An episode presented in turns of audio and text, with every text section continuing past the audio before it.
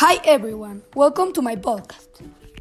In this episode of my podcast, I'm going to tell you about my reflection of, of all of these podcasts I have been working on.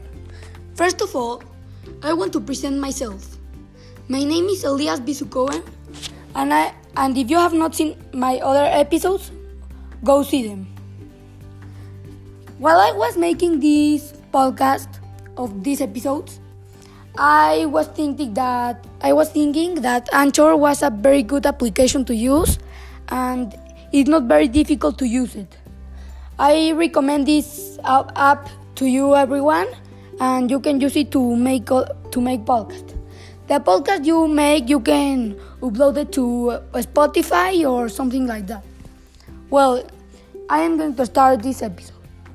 The skills that I use the most on this episode I think they are the thinking skills and the research skills. I think that the thinking skills is very important, but also the research because the thinking skills make me how to make other episodes and have more attitude to make people see them.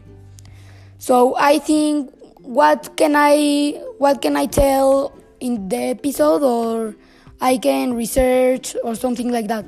The, research skills also are very important because without the research, I couldn't make a lot of podcasts. And in my co- in my podcast, the most I do is search search in internet information and then make a make a summary of what I learned and give you the most important information for you.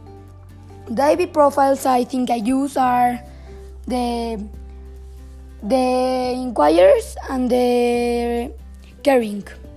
I think caring is not not very important but important because while I was researching I I see I see some important things that I care on and I must go on my podcast. The inquire also are very important because I I I inquire and I research a lot for this. And also the global context. I think they are uh, the global context in this in this whole podcast. I think it is personal and cultural expression because while I make this podcast, I express myself wh- whatever it takes, and I think I put enough information for you to use it.